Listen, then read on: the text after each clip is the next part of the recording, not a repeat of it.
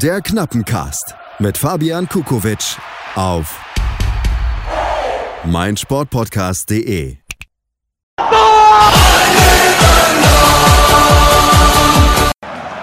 Bülter und Terodde. Ganz links ist Ja! viel Platz für Ja! Salazar.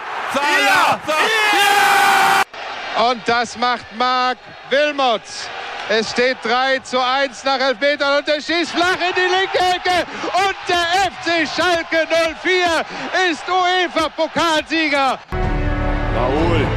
Raoul. Och, ist das herrlich! Ist das herrlich! Und wie kann Höger schicken? Höger ganz allein auf dem Weg zu Weidenfeller. Rechts ist verfangen. Weidenfeller wird ausgespielt. Höger macht das Tor! Wieder Fischer. Und eines dieser super Tore von Klaus Fischer. Großartig. Das ist ja begeisternd. Das muss man erst mal realisieren, wa- was hier heute komplett abgegangen ist, schon vor dem Spiel. äh, Ja, mega.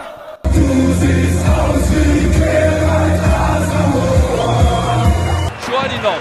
Idrissi. Idrissi. Terodde. Unfassbar! Ich habe gerade Gänsehaut, ihr könnt es nicht sehen. Ich wusste nicht wohin mit dem Ball, haben wir einfach reingewichst. Knappencast, der Podcast vom geilsten Club der Welt. Glück auf und herzlich willkommen zum Knappencast. Mein Name ist Marco und ich freue mich, dass du dabei bist und zuhörst. Ähm, vorneweg, wie immer gilt, abonniert diesen Podcast, falls ihr es noch nicht getan habt und bewertet ihn so gut wie möglich. Auf allen möglichen Kanälen, wo man was gut bewerten kann. Und ansonsten können wir jetzt einstimmen.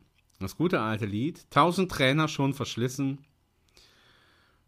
das war gestern echt ganz schön beschissen. Ha? Ich wollte eigentlich schon die letzten Tage was machen, aber ich habe gedacht, da passiert doch bestimmt noch was.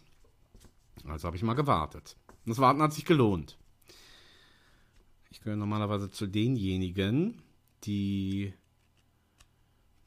sich sehr ärgern, wenn man im DFB-Pokal rausfliegt, weil das ein eigener Wettbewerb ist und jedes Aus, egal in welcher Runde, schmerzt, weil dann der Wettbewerb vorbei ist für uns. Und das ist er ja seit gestern. Komischerweise war das so absehbar und so zu erwarten, wie es gestern gelaufen ist, dass es nicht ganz so wehgetan hat. Würde aber jetzt gerne mit euch äh, und euren aufmerksamen Lauscherohren ein bisschen die letzten Wochen Revue passieren lassen. Das letzte Mal haben wir uns gehört, das war nach dem Doofmund-Spiel. Und danach haben wir dann noch dreimal verloren. In der Bundesliga und jetzt noch einmal im Pokal, also viermal. Ähm, und es ging ja die ganze Zeit um den Trainer Frank Kramer. Und ich habe da was gehört, äh, ihr vielleicht auch, aus der berühmten Sport-Talk-Sendung, dem Doppelpass. Und das spiele ich jetzt gerade mal rein, weil ich das so bezeichnend finde für viele Sachen. Ähm, ich würde sagen, hören wir uns das erstmal an. Man könnte sagen, hier ist auf der einen Seite der Journalist, Schalke-Sympathisant, kommt immer sehr intellektuell daher, wählt auch entsprechend intellektuelle Worte, die nicht jeder versteht und ja, redet vielleicht auch so ein bisschen ja, abgehackt oder als wäre er mal auf der Suche nach dem richtigen Wort. Der Mann heißt Philipp Seldorf. Ähm, er weiß aber, was er tut. Und das kann man auch lesen. Ähm, und dem kann man zumindest inhaltlich auch folgen. Und auf der anderen Seite steht hier Stefan Effenberg, der, ja, wie sagt man, Experte. Ne? Und Markus Babbel, der springt ihm dann noch zur Seite. Wir spielen das jetzt mal ein. Man könnte so sagen, auf der einen Seite steht jemand, der den Wert eines Trainers daran erkennt, ähm, was passiert mit der Mannschaft, ob die sich entwickelt. Und auf der anderen Seite stehen ja, zwei Menschen am Tresen, die einfach sagen, der Trainer ist im Grunde völlig egal. Es kommt nur auf die Mannschaft an. Ich spiele das jetzt mal ein und äh, danach sprechen wir drüber. Insofern kann man natürlich keine Wunderwerke von Frank Kramer erwarten, aber ich finde trotzdem die handwerklichen Fehler, die sich im Laufe dieser nun jetzt, sagen wir mal, zehn äh, Punktspiele plus ein Pokalspiel ähm, abzeichnen, äh, die sind gravierend und äh, die sind auch äh, gerade deswegen, weil der Kader eben nicht so gut ist, äh, besonders schwerwiegend. Und äh, es ist einfache Faustregel. Je, je, weniger Qualität der Kader hat, umso besser muss der Trainer sein. Und das sehe seh ich hier nicht erfüllt, das Kriterium. Ja, aber das, das ist ja totaler Quatsch. Je besser. ja, also Nur, dass das du es ja- weißt. Also, ja, also, Danke, Stefan. Sonst hätte ich was sagen müssen. Was? Sonst hätte ich was sagen müssen. Danke. so schle je schlechter der Kader ist, desto besser muss der Trainer sein. Ist es nicht so? Ja, dann macht doch überhaupt keinen Sinn. Wer, wer von Gehen wir- euch schmeißt denn jetzt Geld hier ja, rein? Gehen wir mal, der Trainer muss, Wo- der Trainer wo muss ja einen gewissen Mehrwert äh, bieten, oder? Ich kann mich daran erinnern, bei Schalke, da gab es mal einen Trainer, der hieß Di Matteo. Ja? Champions League-Sieger geworden, übrigens mit Chelsea. Kommt zu Schalke. Gegen Bayern München. Was heißt das im Umkehrschluss? Heißt das dann, oh, die gehen jetzt auch ab, werden vielleicht deutscher Meister oder Champions League-Sieger? Es Ergibt hängt immer Sinn. und alleine an der Qualität des Kaders. Und deswegen darf man nicht immer, die, die Trainer Trainer sind die egal. ärmsten Schweine. Die Trainer sind die ärmsten Schweine. Weil es wird ja ein Kader in der Regel zusammengestellt, bis auf wenige Ausnahmen, vielleicht Pep Guardiola, äh, der gewisse Spieler sich selber holen kann oder Jürgen Klopp oder ein paar Ausnahmen. So. Wenn du aber diese Qualität im Kader hast wie Schalke 04 und kein Geld, dann ist der Trainer automatisch die, die, die ärmste Sau in dem ganzen Konstrukt. Ja, aber weil du kannst sie ja die ja nicht. Ja, aber du kannst sie ja nicht besser machen. Du kannst sie ja nicht besser machen. Du kannst denen gewisse Dinge an die Hand geben. Aber um erfolgreich zu sein, musst du den Kader besser machen. Und dafür ist ein Trainer nicht verantwortlich. Nehmen wir in Union Berlin. Wo sind die hergekommen? Und warum stehen sie jetzt gerade da, wo sie stehen? Weil sie es geschafft haben, den Kader Jahr für Jahr eben perfekt zusammenzubauen, um die Klasse zu erhalten oder international zu spielen. Das ist die hohe Kunst. Und nicht mit dem Finger auf den Trainer zeigen und sagen, oh, der kann das nicht. Ja, also ich, dann ich, ich glaube du ja schon, aber auch dass die Leistung von Urs Fischer in Berlin klein gerade. Nee. Ja, der hat Nein, ja nein. über Jahre äh, entscheidend dazu beigetragen, dass der Ich Kader glaube aber, dass er Natürlich, Mitspracherecht aber hat. im Ja, gehen wir hier mal raus. Also ihr habt das ja ein bisschen mitbekommen. Das war jetzt vom letzten Sonntag. Und ähm, wie ich schon gesagt hatte, man hört hier auf der einen Seite jemand, der sagt, naja, also der Trainer ist dafür verantwortlich, aus dem, was da ist, ähm, das Optimale rauszuholen. Oder wie Philipp Seldev das an einer anderen Stelle, ich wollte euch das jetzt nicht in Gänze vorspielen, gesagt hat, der Trainer bietet einen Mehrwert. Und auf der anderen Seite der Mann am Tresen, der einfach sagt, nee, der Trainer ist die ärmste Sau. Ne? Und der hat ja dann ein paar Mal, der Journalist dann eben auch dazwischen gesagt, ja, dann ist der Trainer ja unnötig, wenn es nur um die Qualität des Kaders geht. Ja. Und ähm, ich würde mich da ganz gerne auf die Seite des äh, Journalisten stellen. Also natürlich gibt es, ist das eine Grundvoraussetzung, wie die Qualität des Kaders ist. Aber ein Trainer zeichnet ja eben aus, dass er da was draus macht. Und das ist leider Frank Kramer nicht gelungen. Und da würde ich gerne nochmal mit euch so ein bisschen zurückblicken. Ihr erinnert euch alle, naja, der ist äh, verpflichtet worden. Wir hatten es hier im Podcast auch, das wollte ich jetzt nicht nochmal einspielen, aber das war im Juni. Hm, Da war der neue Trainer noch nicht bekannt. Und da war ich immer noch in Aufstiegseuphorie und ihr wahrscheinlich auch. Und habe da gesagt, na, jetzt habe ich aber so ein Dauergrinsen im Gesicht jeden Tag, bis zu dem Tag, wo der neue Trainer bekannt gegeben wird. Und so ist es dann kurze Zeit später auch bekommen. Weil eben ich und viele andere von euch auch das Gefühl hatte, "Nja, der ist kein Mehrwert. Also der entwickelt keine Mannschaft oder mm, zumindest nicht in dem Maß, dass wir sagen, ah, damit sind wir erfolgreich. Und äh, was, was diese zwei Männer da, also vor allem Steffen Effenberg, dann am Tresen erzählen, ähm, ja, aber würde ich sagen, da spürt man einfach, dass sie, ne, der andere ist da Markus Babbel, der dem da so ein bisschen zur Seite springt, das sind ja jetzt gerade zwei Trainer, die nirgendwo einen Job kriegen. Äh, Jens Keller ist auch immer so jemand, der das immer wieder wie so eine Schallplatte wiederholt. Ja, die Trainer ist der armste Sau, der Trainer ist die armste Sau. Ähm, wahrscheinlich irgendwie aus einem persönlichen Schmerz oder aus einer persönlichen Enttäuschung heraus, dass sie das vielleicht selber so erfahren haben. Ähm, was ich nicht in Abrede stellen will, ist, dass eben die Qualität des Kaders natürlich eine große Bedeutung hat, aber jetzt kommt dann dieses entscheidende Zünglein an der Waage, was dafür sorgt, was man halt eben aus dieser Qualität herausholen kann. Und dann im weiteren Verlauf dieses Gespräches kam nicht nur das Beispiel Urs Fischer, da kam noch das Beispiel Steffen Baumgart, ähm, da kamen auch noch andere, wo man sagt, ah, okay, der hat's aber drauf. Und äh, bei Frank Kramer hatten wir halt von Anfang an nicht das Gefühl. Und ich finde, an der Stelle darf man ruhig auch mal sagen, würde natürlich kein Verantwortlicher zugeben und alle Profis und Ex-Profis. Ne, und wir, die wir das ja nicht sind, sind wir ja Laien. Und trotzdem hat uns unser Gefühl ja nicht getäuscht. Und dieses Gefühl beruht ja auch nicht auf einer reinen Intuition, die einfach so aus dem Bauch kommt, dass man sagt, ah, ich, ich glaube, das wird nichts, sondern, weiß ich nicht, wie das euch geht, man kann ja Trainerbiografien sich einfach mal angucken. Da guckt man sich eine Biografie von eben Steffen Baumgart an und stellt dann fest, ja, der hatte, ich glaube, es war irgendwann mal in der Regionalliga, im äh, Regionalliga Nord Nordost, glaube ich, hat er irgendwie so angefangen. Da ist er auch, hat er erstmal sein Team vom Abstieg gerettet, ist, glaube ich, auch aufgestiegen. Dann war er in Paderborn, äh, äh, von der dritten in die zweite Liga, zweite in die erste Liga. Klar, ist dann einmal abgestiegen, aber war danach wieder, äh, wieder in der Spitzengruppe der zweiten Liga und hat jetzt auch beim ersten FC Köln Erfolg. Ne? Da schaut man sich irgendwie Thomas Tuchel an. Ne? Und das heißt also, oder Lucien Favre. Meiner Beobachtung nach gibt es selten Trainer, die bei einem Verein sehr viel Erfolg haben und dann bei einem anderen sehr viel Misserfolg. Ne? Das schwankt vielleicht so ein bisschen, aber die Handschrift oder so die grundsätzliche Kraft, die ein Trainer mitbringt, die behält er auch. Das ist ja ähnlich wie bei einem Spieler. Der hat ja auch eine Qualität ähm, und der mag vielleicht mal unter dem einen oder anderen Trainer ein bisschen besser oder ein bisschen schlechter sein, aber die grundsätzliche Qualität, die der hat, die behält er eben über seine Karriere.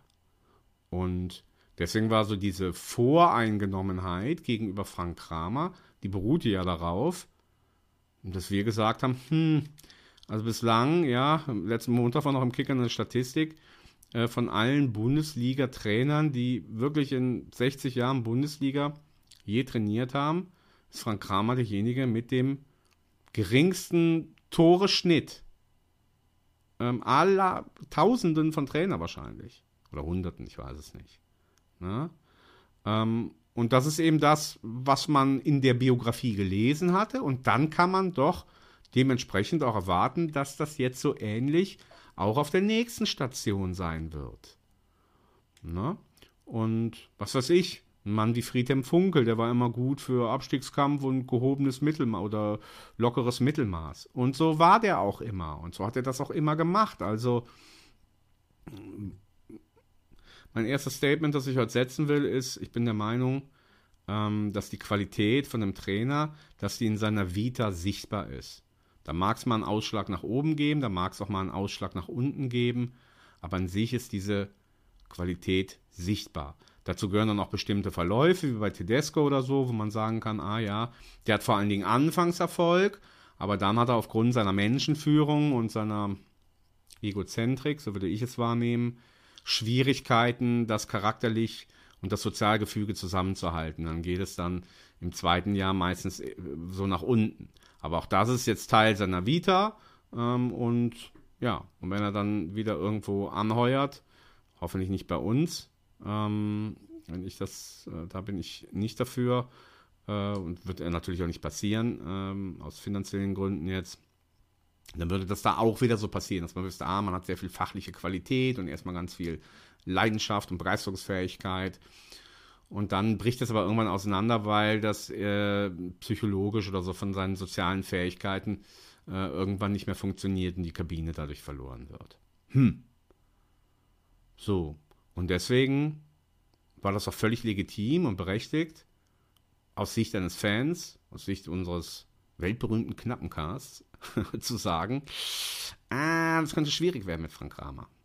Und trotzdem haben wir hier, und ich finde, haben auch alle anderen, gesagt, Respekt, Chance geben, offen bleiben. Ja, das haben wir gemacht. Und dann hat man halt eben gesehen an der Zeit, ey, nee, ist so, wie wir es erwartet haben, wie es auch vorher überall war. Ja, weil er kann sich nicht verändern und da fehlen halt bestimmte Fähigkeiten. Meines Erachtens fehlte so das tatsächliche Feuer ähm, so der Spirit, vielleicht möchte, möchte man so sagen, wie man so eine Mannschaft und eine Kabine anzündet, begeistert und äh, leidens- und willensfähig macht. Ich glaube, das ist so das, was man ihm vorwerfen kann oder wo man sagt, ah, da hapert es ein bisschen, weil der war ja wohl bei seiner Trainerausbildung die Nummer 1, also das irgendwie mit 1.0 abgeschlossen und da man davon ausgehen kann, dass da sehr viel Wert auf äh, Taktik und, und äh, so die ganzen inhaltlichen, fachlichen Dinge Wert gelegt wird und sagen, ja gut, das kann er. Aber irgendwas fehlte so ein bisschen beim Spirit. Ich habe das wahrgenommen in Interviews, vor allen Dingen in Bezug auf Spieler, die nicht gespielt haben. Bestes Beispiel Salazar. Ja, natürlich wird er dann gefragt, ah, warum spielt Salazar nicht? Und ähm, der ist jetzt ein bisschen sauer. Und dann kann man so als ja, das ist ja auch richtig so, dass der sauer wäre, dann, dann wäre der ja hier falsch am Platz und so. Und hat das einfach so wegmoderiert. Aber es hat sich so, es hat sich nicht richtig angefühlt. Es hat sich auch nicht so angefühlt, als würde dieser Spieler trotzdem sich wohlfühlen. Ja, und zwar wohlfühlen in seiner Rolle als gerade auf der Bank sitzender. Und dann ist ja was dementsprechend aus meiner Sicht Nachvollziehbares passiert. Das ist natürlich jetzt sehr untergegangen, hat sich im vorletzten Spiel dann verletzt, ist dann zur Halbzeit reingekommen gegen Augsburg und ähm, hat sich dann verletzt, wie ihr wisst. Und zwar direkt am Anfang. Und zwar eine heftige ähm, Mittelfußbruchverletzung und hat dann trotzdem noch weiter gespielt. Ähm, ich bin der Meinung, dass das ein Kennzeichen ist von, einer, von einem Menschen. Und das hat man auch gespürt in den Wochen davor, dass er eben nicht nur nicht zufrieden ist mit seiner Rolle als Bankdrücker, das war er in der zweiten äh, Liga auch mal letzte Saison, ist nämlich im letzten Spiel, im St. Pauli-Spiel, im vorletzten Spiel, eingewechselt worden. Ja, das, das sollten wir uns ja mal dran erinnern. Er war auch da nicht der Startspieler und ist dann eingewechselt worden. Und trotzdem ist er da aber als Einwechselspieler in dieser Rolle gut reingekommen, weil er sich irgendwie wohlgefühlt hat, weil man ihm das von der Trainerseite so vermittelt hat, dass das auch richtig funktioniert hat. Und in dem Fall bei dem Augsburg-Spiel war das so eine angestaute Wut. Und das hat zu einem absolut übertriebenen Ehrgeiz oder übertriebenen Körpereinsatz geführt, äh, der den Körper dann meines Erachtens in so eine gewisse ähm, Verletzungsanfälligkeit oder ähm, Wankelmütigkeit bringt. Und von daher war das für mich nur logisch, dass, äh, äh, dass diese Möglichkeit viel eher besteht, als wenn ein anderer Spieler eingewechselt wird, der sagt, ja, ähm, ich habe jetzt richtig Bock, ich gebe jetzt hier alles, aber bei Salazar hat man richtig gespürt, ich muss überkompensieren. Ne? Und dass so etwas passiert, also dass ein Spieler eben nicht bei 100% ist, sondern eben meint, er müsste auf 150% gehen, das ist, wie eben das der Seldorf auch gesagt hat, eine handwerkliche Fähigkeit eines Trainers. Also die Spieler so zu führen, dass sie alle bei 100% sind und nicht eben überpacen, weil sie es unbedingt gut machen wollen oder dem Trainer zeigen wollen auf eine gewisse Art. Das hat nicht funktioniert. Und dann haben viele andere Dinge noch nicht fun funktioniert. Äh, äh, taktischer Natur, von der Aufstellung, von den Einwechslungen. There you go. Und dementsprechend ist das folgerichtig. Und auch das hatten wir hier schon thematisiert. Ähm, deswegen hatte ich und viele von euch auch so ein mulmiges Gefühl bei der Trainerwahl, weil damit einhergehend klar war, dass Rufen Schröder das wussten wir von Achim Bayerlorzer, damals aus Mainz. Ja, erstens mal da auch schon mal daneben liegen kann. Und zweitens dann unabdingbar an diesem Trainer festhält, obwohl die Zeichen längst auf Sturm oder Abschied stehen. Und ähm, damals, wer sich erinnert, ist es zu so einem großen Spielerstreik gekommen. Ja, und was anderes haben ja unsere blau-weißen Schlümpfe gestern auch nicht gemacht. Ne, das war aber nur so ein innerer Streik. Ja, also einfach eine Unfähigkeit, äh, Bundesliga oder dann Pokal tauglich zu sein. Ne? Ob die das jetzt bewusst oder unbewusst gemacht haben, wie jetzt auch da bei Salazar, ist ja völlig irrelevant. Entscheidend ist ja, dass sie so eingestellt und aufgestellt sind, dass sie nicht die Leistung abrufen können, ähm, die möglich wäre. Ja.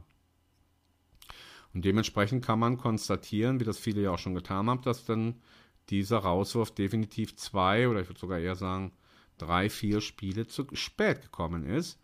Das war aber ja mitgekauft eben bei Rufen Schröder. Ich finde, man kann jetzt nicht verallgemeinern und sagen, ja, der Rufen Schröder kann gut einen Charakter der Mannschaft zusammenstellen und vor allem kann er gut den Verein repräsentieren, aber hat nicht so ein glückliches Händchen bei der Trainerwahl. Er hat ja letztes Jahr mit Mike Büskens, auch wenn das sehr naheliegend und in Anführungszeichen einfach war, hat er ja trotzdem das Richtige gemacht. Und das war jetzt ein Fehlgriff. Und ich glaube, der hatte viel eben damit zu tun. Auch das haben wir hier thematisiert, dass eben Rufen Schröder gerade dieses Sozialgefüge, das Miteinander, das Charakterliche an erster Stelle steht. Das finde ich nach wie vor genau richtig. Ja? Und dadurch fallen aber vielleicht ein paar andere Aspekte hinten runter. Ähm, und das ist ja halt eben jetzt bei Frank Kramer auch passiert. So. Lassen wir uns überraschen, was jetzt als nächstes kommt. Ähm, vielleicht geht das so weiter. Eine sehr gute Entscheidung, Büskens, eine nicht so gute Kramer und jetzt müsste dann der Logik zufolge wieder eine gute kommen. Also Achim Bayerlotzer wäre keine gute. Ne? Weil das so, ja, wir haben das eben thematisiert, sozusagen, gucken uns die Vita an, was hat dieser Trainer auf seinen Stationen bisher erreicht, sportlich, aber dann auch so im, ja, im, im Sozialen, im, im, im, wie wohl haben sich die Mannschaften unter ihm gefühlt, wie war überhaupt so die Stimmung und, ähm, und die war dann eben, siehe Spielerstreik, nicht so gut. Und deswegen ist jetzt auch diese Vita, wäre jetzt, wo man sofort wieder sagen würde, ah, komisches Gefühl. Ja? Darüber will ich jetzt gar nicht weiter spekulieren, wer das alles sein könnte, sondern der erste Punkt, den ich jetzt hier abhandeln wollte, war der, dass ich der Meinung bin, dass auch wir als Laien und dass es jeder Interessierte und Beobachter einschätzen kann, was dieser Trainer zustande, nee, warte mal, zu leisten imstande ist. Das können wir auch einschätzen. Wir haben zumindest ungefähr ein Gefühl dafür. Natürlich kann es so sein, dass es dann eben, sie diese Wellen, manchmal steckt es ein bisschen nach oben und nach unten aus, ja, dass es dann mal äh, passt, ja, und dann steckt es ein bisschen nach oben aus ähm, und dementsprechend ähm, ist da auf jeden Fall eine ganz gute äh, äh Möglichkeit, aber generell, wie gesagt, wie heißt das so schön, macht man irgendwie aus so einem Ackergaul kein, kein Springpferd. Und so in etwa stelle ich mir das auch mit Trainern vor. Na? Ne? Und wenn jetzt zum Beispiel Alexander Zorniger käme, den ich auch als gehandelt gehört habe, ja, dann wüssten wir, die Mannschaften laufen schon und spielen auch einen attraktiven Fußball und sind auch mehr oder weniger erfolgreich. Also der war noch nicht im Abstiegskampf mit keiner Mannschaft. Ne? Er war immer oben mit dabei. Und was wir aber auch genauso wüssten wäre, ja, das aber charakterlich nicht jetzt der nicest guy. um es vorsichtig zu formulieren. Sehr vorsichtig. So, dann wüsste man irgendwie dementsprechend auch das, was man bekommt. Ja.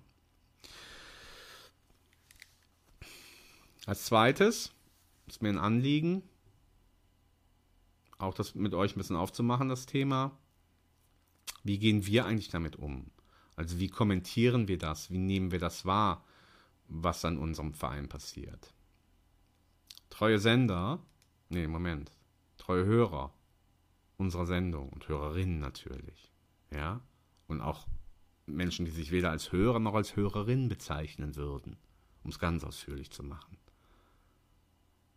Also all diese wissen, dass ich mich in sozialen Netzwerken nicht tummele und dass ich überhaupt keine Ahnung habe aber trotzdem mir das schon so denken kann oder mal was aufploppt, wo ich es vielleicht doch mitkriege. Was ich aber jetzt getan habe, ganz klassisch, Zeitung lesen. Online, aber es ist ja trotzdem eine Zeitung. Und äh, die einschlägigen Blätter, die ihr alle kennt, die ausführlich über unseren Verein berichten, ähm, die aus unserer Gegend kommen. Äh, die ermöglichen ja dann den Lesern es, äh, darunter Kommentare zu schreiben. Und das habe ich mir in den letzten Tagen mal gegeben. Und das fand ich unnötig, so nenne ich das jetzt mal. Weil ich dann sehr viele unsachliche Kommentare lese. Da könnte man ja sagen, ah ja, das ist halt eben so. So, so sind halt eben die sozialen Netzwerke. Das ist halt unsachlich. Ja, ist okay. Mein Hinweis wäre, wenn das unsachlich ist, dann aber auch nicht auf einer sachlichen Ebene darauf eingehen. Also jeder von uns kennt das in einer Beziehung oder in irgendeinem familiären engen Verhältnis, äh, dass man einen Streit hat, ein Zerwürfnis, ja, dass man sich uneins ist und dann diskutiert man miteinander. Ähm, und dann gibt es zwei Ebenen, einmal die emotionale Ebene und die Sachebene. Und die allermeisten Menschen sind auf der emotionalen Ebene gekränkt innerhalb dieses Streites, weil irgendwas passiert ist, was uns emotional wehgetan hat, uns traurig gemacht oder wütend gemacht. Hm, okay. Was die meisten Menschen dann aber tun, ist Sachargumente vorzubringen. Ne, der eine sagt, ah, oh, jetzt bin ich aber traurig oder wütend. Und dann erklärt der andere das dem auf der Sachebene. Das kommt aber nicht an und das wisst ihr alle. Und deswegen dauern so Diskussionen immer entweder ewig lange oder enden mit einer zugeschlagenen Tür oder heruntergefallenem und zerbrochenem Geschirr, um es mal ganz klassisch zu sagen. Ne? Weil viele Menschen in der Kommunikation nicht unterscheiden können zwischen diesen zwei Ebenen. Ja, das heißt also, wenn es emotional ist, sollte man einfach auch emotional bleiben und alles Sachliche äh, weglassen.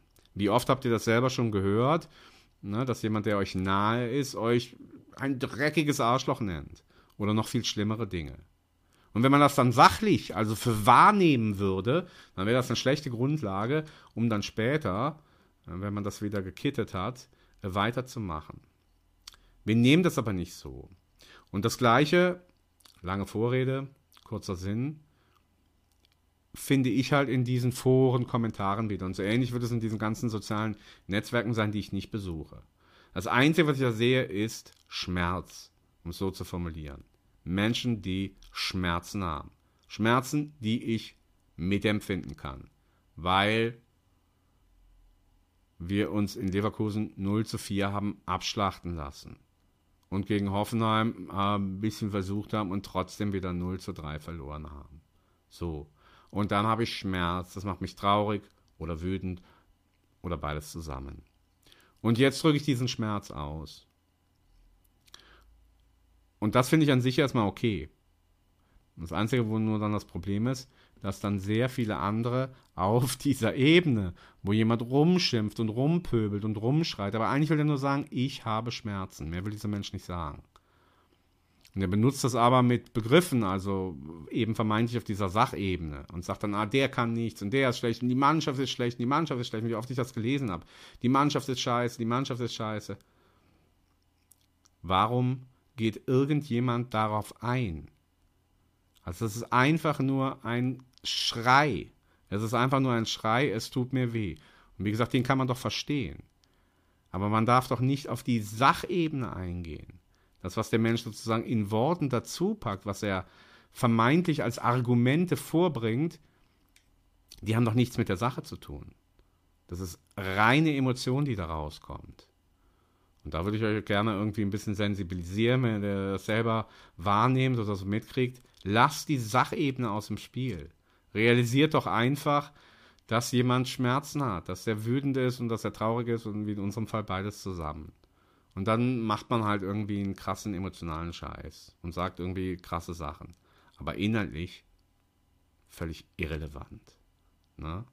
Das heißt also, ich würde, um jetzt mal das Emotionale wegzunehmen, komme ich wieder auf die sachliche Ebene. Dann würde ich sagen, ja, wir haben einen Kader entsprechend unserer Möglichkeiten. Ne? Aber der ist mit dem richtigen Trainer auf jeden Fall dafür geeignet. Ja, aber es gibt noch andere Kaderzusammenstellungen im unteren Bereich der Bundesliga und mit dem richtigen Trainer, siehe zum Beispiel Augsburg oder siehe Köln, ja, ist man eben in der Lage, daraus was Gutes zu machen, sodass man in der Liga bleibt. Und wir machen Sportdirektor und einen Sportvorstand, die haben gezeigt, dass sie den Laden gut zusammenhalten können und den gut repräsentieren können. Na? Und was man eben auf einer sachlichen Ebene Rufen Schröder in Anführungszeichen vorwerfen kann, ist da eine nicht zielführende Trainerwahl. Und die hat dann halt eben dazu geführt, und das ist ja immer so, dass wenn man sich dann einen Trainer aussucht, dass dieser Trainer dann, wenn er dann einmal da ist, eine gewisse Mitsprache hat oder dass man natürlich versucht, weil man ja eben weiß, nicht wie Stefan Effenberg und Markus Babbel äh, äh nach dem zehnten Bier, der Trainer ist der armste Sau. Nee, sondern man eben weiß, er hat einen Mehrwert, weil er ist der wichtigste Mann. Also dementsprechend stützen wir den. Und, ähm, und da finde ich so ein bisschen problematisch, dass wir jetzt Spieler haben, wie zum Beispiel jetzt hier ein Cedric Brunner oder ein Kenan Karaman, ja, wo man sagt, na okay, die kannte der Trainer irgendwie, ja, und die sind so ein bisschen mh, mm, jetzt dann damit dazugekommen und hat man mit dazu geholt. Äh, und passten aber vielleicht eigentlich gar nicht so richtig zur Philosophie oder ins, ins Gefüge hinein. Hm. Und trotzdem bin ich der Meinung, dass derjenige, der jetzt kommt, äh, da was rausholen kann. Der Torwart, das haben wir hier auch schon oft gesagt. Ich hoffe es, dass der nächste Trainer das hinkriegt, den so anzuzinden. Aber auch hier würde ich wieder sagen, Leute, wir dürfen ruhig auch eine Meinung haben und die können wir dann auch empirisch belegen. Das heißt, wir machen die Erfahrung und dann ist das so. Ne? Und ich bin nach wie vor der Meinung, dass unser Aufstiegstorwart aus der zweiten Liga, mag sein, dass er nicht sonderlich groß ist, mag sein, dass er auch ein, äh, ein paar Fehler hatte, aber er hatte einen Charakter, der meines Erachtens für einen Torwart sehr, sehr wichtig ist. Weiß nicht, ob der angenehm ist, sozialverträglich, ist mir egal. Der hat gut da reingepasst. Und da weiß ich, da steht hinten jemand, der hat Ausstrahlung, der, der hat was, der hat ein Charisma. Ne? Und der hat natürlich auch noch seine Torwartfähigkeiten. Und ähm, da war ich von Anfang an leider nicht überzeugt bei unserer jetzigen Nummer 1 und finde, da werde ich jede Woche bestätigt. Also wirklich jede Woche. Ne? Der hält natürlich auch schon mal ein, aber es ist natürlich klar, wenn man 20 Bälle, wie gestern, aufs Tor bekommt, dass man da auch schon mal ein paar hält aber so entscheidende oder unhaltbare. Ja, wie, also ist jetzt schon so oft vorgekommen, dass der Ball ja irgendwie über seinen Kopf geflogen ist. Dann war er vielleicht zu fest geschossen oder was, aber irgendwie, da fehlt mir leider was. Da mache ich mir ein bisschen Sorgen. Na, muss ich ehrlich sagen. Das ist nicht so, das finde ich, das ist die größte Schwachstelle, die Torwartposition, die wir haben. Und wie schon gesagt, Kindern Karaman, also da muss ich sagen, das ist der erste Spieler, den Rufen Schröder geholt hat, wo ich sage, der passt überhaupt nicht. Er passt nicht vom Wesen her äh, zum Verein. Hat eine wahnsinnige, also wenn man sich, was weiß ich, für Mimik interessiert, oder Körpersprache oder Chicks on Dope, dann ist er natürlich fantastisch. Und man jedes Mal denkt, Junge, was hast du denn genommen? Dass deine Augen, was ist denn da passiert? Ja? Und ich finde, so wirkt er auch ein bisschen so und macht immer auch so ganz viele Gesten, kommt sofort rein und macht halt ganz viele Gesten und so. Äh, ähm, natürlich guckt man den dann auch an und denkt, puh, okay. Ähm, ja, I'm not so happy. Ja, aber das sind jetzt meine zwei persönlichen Nicht-Favoriten, würde ich mal sagen.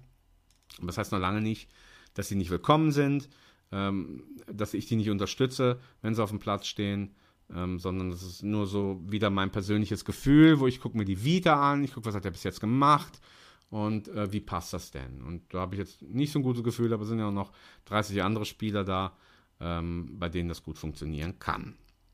Und jetzt geht es einfach nur darum, jemanden zu finden, der den Mehrwert bringt. Und den gibt es sicher.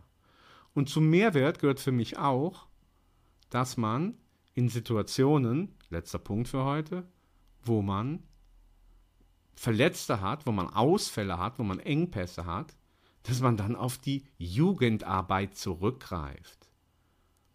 Als jetzt neulich sich der gute Sepp Vandenberg verletzt hat und Cissé auch noch verletzt war und man merkt, dass Yoshida jetzt wirklich nur bedingt tauglich ist, Aber auch da würde ich wieder sagen, wart mal ab, neuer Trainer, vielleicht kriegt er es besser hin. Aber einfach ein Engpass in der Abwehr. Dann werden sofort so arbeitslose Spieler und so, guckt man irgendwie, welcher Markt ist noch auf? Ist in Indonesien noch der Markt auf? Kann ich dann noch einen Spieler kaufen? Oder wer läuft hier noch so rum, der gerade keinen Vertrag hat? Die kann ich dann unter Vertrag nehmen. I don't like that. Ja, ich finde, wir haben ja wirklich schon einen großen Kader. Jeder Bundesliga-Verein hat einen riesigen Kader. Es sind schon so viele Spieler. Ja. Und es kostet alles Geld. Ja, und wenn dann wirklich mal ein Engpass ist, warum greift man nicht, wie man das früher gern gemacht hat und wie das manche Trainer heute immer noch tun? Ja. Ich weiß, viele ne, schimpfen auf Felix Magath, an manchen Stellen auch zurecht, wie der die jungen Spieler hochgebracht hat. Ja, wie der die einfach hochgenommen hat und gesagt, du spielst jetzt. Zack, direkt Startaufstellung. Ne? Das haben manche andere Trainer auch gemacht. Und äh, Gramozis zum Beispiel. Ja, also das konnte der meines Erachtens auch ganz gut. Und das hat mir total gefehlt jetzt. Und da erwarte ich dann eigentlich auch von der sportlichen Führung, dass der Trainer nicht rumjammert, ja, sondern die Spieler holt. Ja, auch im Angriff. Also Keke Top, wir alle warten darauf. Ne? Und ähm, man sagt ja auch nicht umsonst, dass heutzutage die A-Junioren oder die A-Jugend deutlich weiterentwickelt ist und eigentlich näher am Bundesliga-Spieler-Dasein äh, ist, als wie das vor 20 oder 30 Jahren war. Da war es eine Besonderheit, wenn ein 18-jähriger Olaf Thon auf einmal mitgespielt hat. Aber heute ist das ja viel naheliegender, wie gesagt. Äh, die ganzen ja, Juwelen, man könnte jetzt 30 aufzählen aus den letzten 15 Jahren, ähm, die da hochgekommen sind, haben das ja auch mit 18 geschafft. So, und da würde ich drum bitten und wünsche ich mir auch, äh, dass das der nächste Trainer nicht sagt, sondern macht. Ja, auf die Knappenschmiede. Ein Knappenschmiede-Pilz. Ich trinke jetzt gerade aber eine Limonade. Ja, das war jetzt mein Kommentar zur Lage. Freue mich über eure Kommentare. Nicht in den Show Notes, nicht irgendwo unten, sondern ihr dürft mir eine E-Mail schreiben. knappencast.mail.de De. Da dürft ihr eine E-Mail schreiben, ähm, tauscht euch aus mit mir. Und wie gesagt, ich warte nach wie vor auf Schalke Fanatics, die Lust haben, mit mir gemeinsam hier den Podcast zu gestalten. Weil es ja doch echt mühselig sein kann, wenn man so Monologe führen muss. Na? Nichtsdestotrotz wünsche ich mir, dass ihr Vergnügen, Erhellung, Widerstand, also dass ihr irgendwas wahrgenommen habt und mitgenommen habt aus dieser Knappencast-Folge ähm, nach diesem ja, legendär dramatischen Spiel. Also in der Geschichte der peinlichsten Auftritte, ja, es ist auf jeden Fall schon in den Top 10 drin, wenn man die vorletzte Saison, die Abstiegssaison 2021, wenn man da alle 34 Spiele komplett, wenn man die als ein Spiel sieht, weil sonst müsste man diese 34 alle nehmen oder 30 davon. So peinlich wie die waren. Ähm, dann gehört es auf jeden Fall schon in die Top 10 rein. Ne? Ein ganz, ganz unangenehmer Auftritt und wie gesagt, nochmal die Bitte, macht jetzt nicht ein Fass auf und sagt, die Spieler können es nicht. Das ist die gleiche Qualität, die wir letztes Jahr hatten. Auch die neuen ist okay, ja. Letzten sechs Plätze, da gehört das irgendwie so hin. Und jetzt braucht es jemanden, der das halt eben so anzündet und so moderiert und so damit umgeht, ne, dass man eben nicht auf den letzten drei ist, sondern auf denen davor. Und äh, da bin ich nach wie vor absolut von überzeugt, dass das Möglichkeit ist. Ihnen jetzt Daumen drücken, dass wir eben bei Rufen Schröder und bei den Verantwortlichen so diesen Effekt haben. Einmal gut, einmal nicht so gut. Und jetzt müsste eigentlich wieder gut und passend kommen. Und dann bin ich ehrlich gesagt guter Dinge. Und am Sonntag, soweit ich das mitgekriegt habe, wer steht an der Linie? Onkel Mike. Ne? Und äh, dementsprechend können wir doch da ganz positiv hinblicken. So Leute, das war's vom Knappencast. Ich wünsche euch was Tolles. Bleibt sachlich. wenn ihr auf der Sachebene seid, aber wenn ihr emotional angefressen oder emotional angepackt seid, spart euch Argumente, lasst das sein. Ja, macht nicht irgendwie rufen Schröder. Ich habe sogar Kommentar gelesen, Schröder und Knebel sollen ihren Hut nehmen. Leute. also wie gesagt, ich kann euren Schmerz mitempfinden, ich kann ihn auch mitfühlen. Ähm, Und ja, aber eben wie gesagt, dann brauchen wir uns dann nicht dann auf der Sachebene austauschen, sondern äh, dann dürfen wir halt eben emotional sein und rumschreien und rumheulen, ist in Ordnung. Aber wenn die Emotion dann abgekühlt ist, dann gehen wir wieder auf die Sachebene. Dann stellen wir fest, okay, nach wie vor Vertrauen in die Führung, Vertrauen in die Mannschaft. Jetzt brauchst du den richtigen, der das anzündet. Und der wird kommen. Da vertrauen wir drauf. Wir hören uns bald wieder. Ich habe noch einige Specials auch vor. Freut euch drauf. Also wie gesagt, freut mich, wenn ihr den Podcast abonniert, wenn ihr ihn positiv bewertet, wenn ihr mir E-Mail schreibt, knappencast.mail.de. Und Sonntag holen wir einfach was. Glück auf. Bis zum nächsten Mal.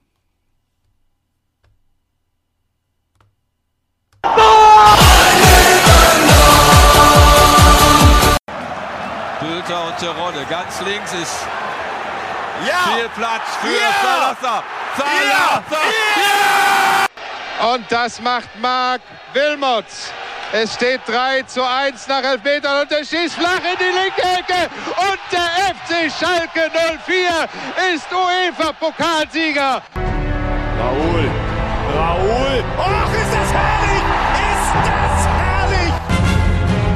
Kann Höger schicken? Höger ganz alleine auf dem Weg zu Weidenfeller.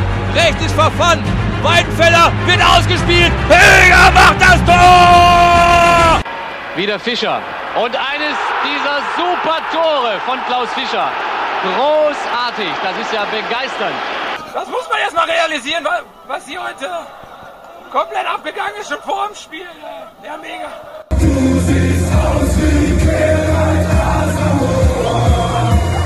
Schwordinov, Idrissi, Idrissi, Terodde. Unfassbar! Ich habe gerade Gänsehaut, ihr könnt es nicht sehen. Ich wusste nicht wohin mit dem Ball, haben wir einfach reingewichst. Knappencast, der Podcast vom geilsten Club der Welt. Schatz, ich bin neu verliebt. Was? Drüben. Das ist er. Aber das ist ein Auto. Ja, eben. Mit ihm habe ich alles richtig gemacht. Wunschauto einfach kaufen, verkaufen oder leasen. Bei Autoscout24. Alles richtig gemacht. Wie baut man eine harmonische Beziehung zu seinem Hund auf? Puh, gar nicht so leicht. Und deshalb frage ich nach, wie es anderen Hundeeltern gelingt, beziehungsweise wie die daran arbeiten. Bei Iswas Dog reden wir dann drüber. Alle 14 Tage neu mit mir, Malte Asmus und unserer Expertin für eine harmonische Mensch-Hund-Beziehung, Melanie Lippisch. Ist was, Dog? Mit Malte Asmus. Überall, wo es Podcasts gibt.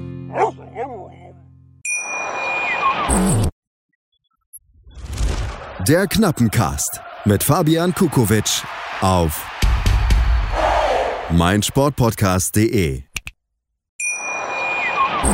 Schatz, ich bin neu verliebt. Was? Drüben. Das ist er. Aber das ist ein Auto. Ja, eben. Mit ihm habe ich alles richtig gemacht. Wunschauto einfach kaufen, verkaufen oder leasen. Bei Autoscout24. Alles richtig gemacht.